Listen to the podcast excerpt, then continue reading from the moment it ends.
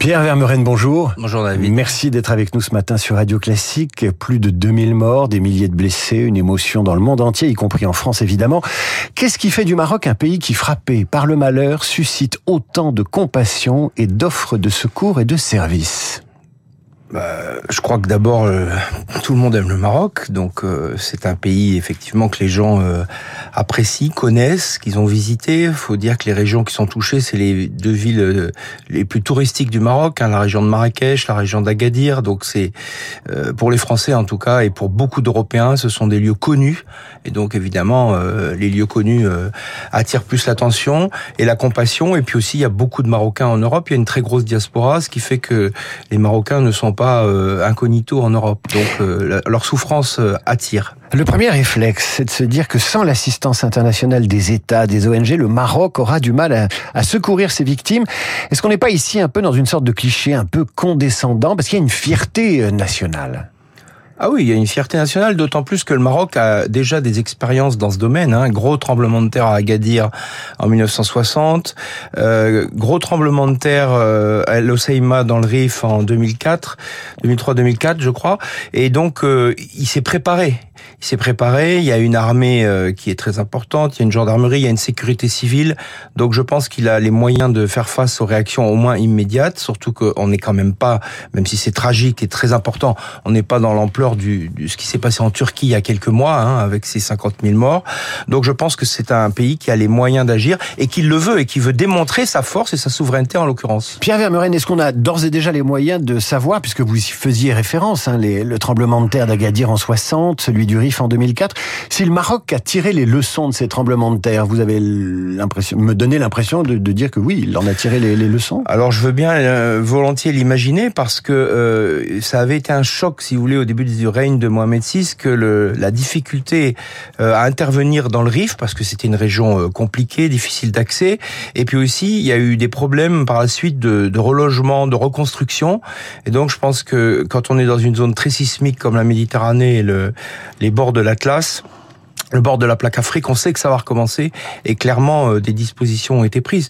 Maintenant, je ne sais pas, on va le voir dans les jours qui viennent et les semaines qui viennent l'ampleur de la réaction et de l'efficacité, mais on peut imaginer que si le Maroc peine ou ne, manifestement ne veut pas faire trop venir de d'aide étrangère en dépit des nombreuses propositions, on parle d'une centaine d'aides d'assistance, c'est que euh, il considère qu'il a les moyens d'agir. Il a d'ores et déjà euh, accepté l'aide de quatre pays, dont dont euh, l'Espagne, mais pas la France. Et là, c'est le paradoxe de ce week-end, d'une certaine façon, paradoxe de la relation franco-marocaine qu'on va décrypter ensemble le roi est en visite privée en France où il se fait soigner et pourtant le silence face à l'offre de secours française. Et ça, il faut expliquer ça à nos compatriotes, c'est compliqué. Bien sûr, parce qu'on est dans une période de crise, euh, crise diplomatique. Euh, rappelons qu'il n'y a pas d'ambassadeur du Maroc en France depuis plusieurs mois. Depuis février. Depuis février. C'est incroyable. C'est beaucoup. C'est beaucoup. Les, bah, beaucoup de Français ont redécouvert ceci ce week-end. Écoutez, ça fait dix ans que ça dure, hein, depuis euh, François Hollande euh, et la tentative euh, par les juges français vis-à-vis d'un haut fonctionnaire marocain, euh, de l'incriminer pour euh, des faits commis euh, au Maroc et en France, eh bien, il y a une crise au long cours qui se structure non pas autour d'affaires personnelles, mais autour de, de points politiques, principalement aujourd'hui. Alors, il y a des irritants, comme on disait, diplomates des deux côtés, mais puisque là, c'est le Maroc qui refuse, c'est le Maroc qui est fâché. Pourquoi il est fâché? Pour deux raisons principales. la relation privilégiée que le, la France essaye d'avoir avec l'Algérie, qui a des relations exécrables avec le Maroc. Et les Marocains disent, euh, disaient depuis très longtemps, euh, vous vous fatiguez, euh, ça ne débouchera sur rien. Euh, je rappelle que les deux pays n'ont pas de frontières ouvertes, qu'ils n'ont plus de relations diplomatiques depuis deux ans, qu'ils sont en crise pour beaucoup de raisons. Et la deuxième raison de fond, c'est la question du Sahara, le fameux Sahara occidental ex-espagnol que les Espagnols justement ont reconnu il y a quelque temps comme étant marocain après Israël, après les États-Unis unis après d'autres pays. La France s'en tient à la légalité internationale et le Maroc fait beaucoup de pression sur elle et sur les autres Européens euh, pour euh, qu'il y ait une reconnaissance pleine et entière, ce qui évidemment n'est pas possible si on veut des bonnes relations avec l'Algérie. Donc dans cette impasse, euh, le Maroc montre un passe à trois. Euh, la France se retrouve en tension très forte avec le Maroc depuis plusieurs mois et ça s'incarne notamment dans les liens entre le, le, président Macron et le roi du Maroc. Mais c'est pas seulement une affaire personnelle, c'est une affaire politique et de politique étrangère et internationale. On peut rajouter l'affaire Pegasus par là-dessus. Euh, la France a accusé le Maroc d'utiliser un logiciel israélien euh, pour espionner le téléphone portable privé du président de la République. Alors effectivement, ça n'a pas euh, rendu le président euh, français très affable vis-à-vis du Maroc. Mais vous savez, là je parlais des deux points politiques essentiels. Il y en a beaucoup d'autres. Il y en a dans tous les domaines. En réalité, c'est ce qui se joue aussi, c'est le fait que le Maroc ne veut plus apparaître comme l'ancienne l'ancien territoire dépendant de la France qu'il a été à l'époque coloniale. Et il y a clairement quand, quand le Maroc accepte l'aide de l'Espagne ou de l'Angleterre et refuse celle de la France, c'est de dire écoutez nous maintenant on est autonome et on marque notre territoire. Et peut-être si un jour on a besoin de vous, on vous remerciera, mais pour l'instant, euh, ce n'est pas d'actualité. C'est vraiment un acte politique. Et on reconnaît bien là la patte, euh, le fait qu'il n'y ait pas de réponse notamment, c'est bien la patte de la diplomatie de Mohamed VI, qui est souvent une diplomatie un peu brutale, mais dont on comprend assez facilement les, les tenants et les aboutissants et les objectifs. Vous parlez de la patte de la diplomatie de Mohamed VI. Quel est son degré d'implication euh, dans ces, dans ces inflexions de la diplomatie marocaine? Quel est son engagement, son niveau d'engagement? Il est par définition euh, le patron euh, de la diplomatie. Bien sûr, il y a un appareil diplomatique euh, compétent au Maroc, mais qui remonte exclusivement d'abord à son ministre, puis à son roi et à ses conseillers. Donc, euh, tout, vous savez, c'est un pays extrêmement centralisé où le rôle du roi est majeur, surtout dans ces affaires de, grandes affaires de politique internationale. Donc, cette patte, on l'a retrouvée à plusieurs reprises. C'est une diplomatie de la crise qui vise pas à créer des crises pour des crises, mais à créer des crises et des tensions pour obtenir des résultats. Euh, L'Espagne a été soumise à des très fortes pressions euh, du Maroc pour reconnaître le Sahara.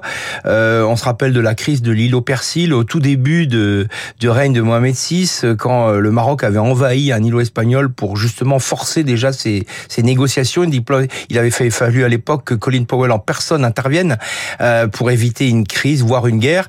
Donc on est familier de ce genre de, de, de, de diplomatie de la tension qui n'est pas dite. Hein, il n'y a pas de discours du roi, mais on sait très bien que il en est quand même l'artisan, puisque c'est lui qui en est, euh, c'est lui le souverain au sens propre du terme. Qui dit catastrophe dit crise, mais qui dit crise dit opportunité. Quand on a préparé cet entretien, euh, Pierre Vermeren, historien, vous m'avez dit, euh, il n'y a pas que du mauvais dans une telle catastrophe. Ça permet de redistribuer certaines cartes et de relancer certaines machines diplomatiques en panne. Bah oui, quand vous voyez euh, que vous avez une centaine de pays qui se proposent, qui proposent de l'assistance, euh, vous voyez bien que la diplomatie euh, des catastrophes, c'est devenu une très grosse machine. Une très grosse machine d'abord parce qu'il y a des appareils d'État, des appareils associatifs, la Croix-Rouge, etc., qui sont qui sont préparés pour ça, qui s'engagent, et donc à l'occasion des des catastrophes. On voit que l'Algérie, même l'Algérie, dont les relations sont exécrables avec le Maroc, a proposé la réouverture de son ciel, et que la France voit là certainement, le président Macron peut voir dans l'assistance proposée par la France un moyen de euh, relancer ses relations. Pierre Vermeuren, je vous coupe. L'Algérie a dit, je cite le communiqué diplomatique, elle a présenté ses sincères condoléances au peuple marocain frère, euh, ce qui est plutôt inattendu de la part d'un pays, l'Algérie, qui a rompu ses relations diplomatiques avec le Maroc depuis deux ans, depuis août 2021. Non, parce que d'abord, euh, c'est, euh, je dirais, on n'est pas dans la politesse là, on est dans les relations euh, humaines. Hein. Quand vous avez des morts, vous vous inclinez, et souvent, il faut bien dissocier le, les relations exécrables entre les dirigeants marocains et les appels récurrents à l'amitié entre les peuples. Mm, donc là, mm, on mm. est, et notamment parce que c'est des peuples frères, musulmans, arabo-berbères, voisins, etc. donc ça, c'est tout à fait normal, je dirais. C'est le contraire qui aurait été redoutable. Donc, pour revenir à ce qu'on disait, le le, président Macron et la France et d'autres États d'ailleurs européens, l'Union européenne peuvent espérer améliorer ou préparer leurs relations avec le Maroc. Ça sera peut-être pas à chaud, ça sera peut-être différé. Ce sera au moment où, des milliers de gens vont être sans abri durablement, même si on peut faire confiance pour les Marocains pour être très réactifs et se reconstruire des habits, des, habitats de, fortune ou autre. Mais euh, l'hiver sera rude. On est au bord de la haute montagne. Là, on a actuellement des températures épouvantables, mais ça va très fortement baisser. Il va y avoir des pluies d'automne. Il va y avoir à nouveau du ravinage et puis il y aura de la neige peut-être plus tard. Donc, il va falloir durablement loger des milliers de personnes, voire des dizaines de milliers. Et ça, bien sûr, ça imposera des moyens euh, que le Maroc, dont le Maroc dispose, mais aussi euh, peut-être à cette occasion-là pourra-t-il euh, mesurer la nécessité ou l'opportunité de faire appel à ses amis à l'étranger. Qu'attendent les Marocains du roi dans une phase comme celle-ci? Parce que les pays occidentaux s'étonnent ou les médias s'étonnent. Oh, tiens, le roi est bien silencieux. On s'attend à ce que le roi réagisse comme un président ou même comme Erdogan quand il y a eu le, le séisme en Turquie l'année dernière.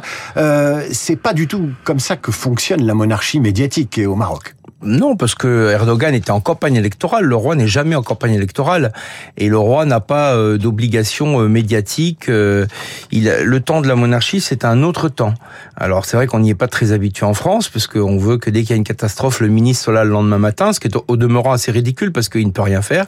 Là, on est. ce qui était important, c'était que le roi, comme vous l'avez dit, qui était en France, rentre au Maroc, qui se, qui montre, qui préside à l'organisation générale de l'assistance. Mais après ça un jour il ira sur le terrain. Je crois que ce qui est attendu, parce que ça lui avait été, ça avait été beaucoup reproché au régime après le tremblement de terre d'El Oseima il y a 20 ans presque, c'est euh, dans la durée de faire non seulement des promesses de relogement et d'assistance à des populations très démunies, parce qu'il faut redire que ce sont les villages au sud de Marrakech, ce sont souvent des cités de recasement où on a chassé les gens de la grande ville il y a 20 ans quand Marrakech a été transformée en capitale touristique mondiale. Donc ce sont des régions très pauvres. Et là, il faudra aider ces populations à euh, euh, non seulement à vivre, mais surtout à être relogé décemment. Et ça, c'est ça qui sera attendu du roi le roi attendu au tournant de la reconstruction. Pierre Vermeren, vous étiez l'invité de la matinale. Merci à vous d'être venu nous voir, professeur d'histoire du Maghreb contemporain. Je rappelle le titre de vos ouvrages consacrés au Maroc. Il y en a beaucoup. J'en cite deux. Le Maroc en 100 questions, paru aux éditions Taillandier, et le Maroc de Mohamed VI, la transition inachevée. Merci à vous. À suivre le rappel des titres. Merci beaucoup.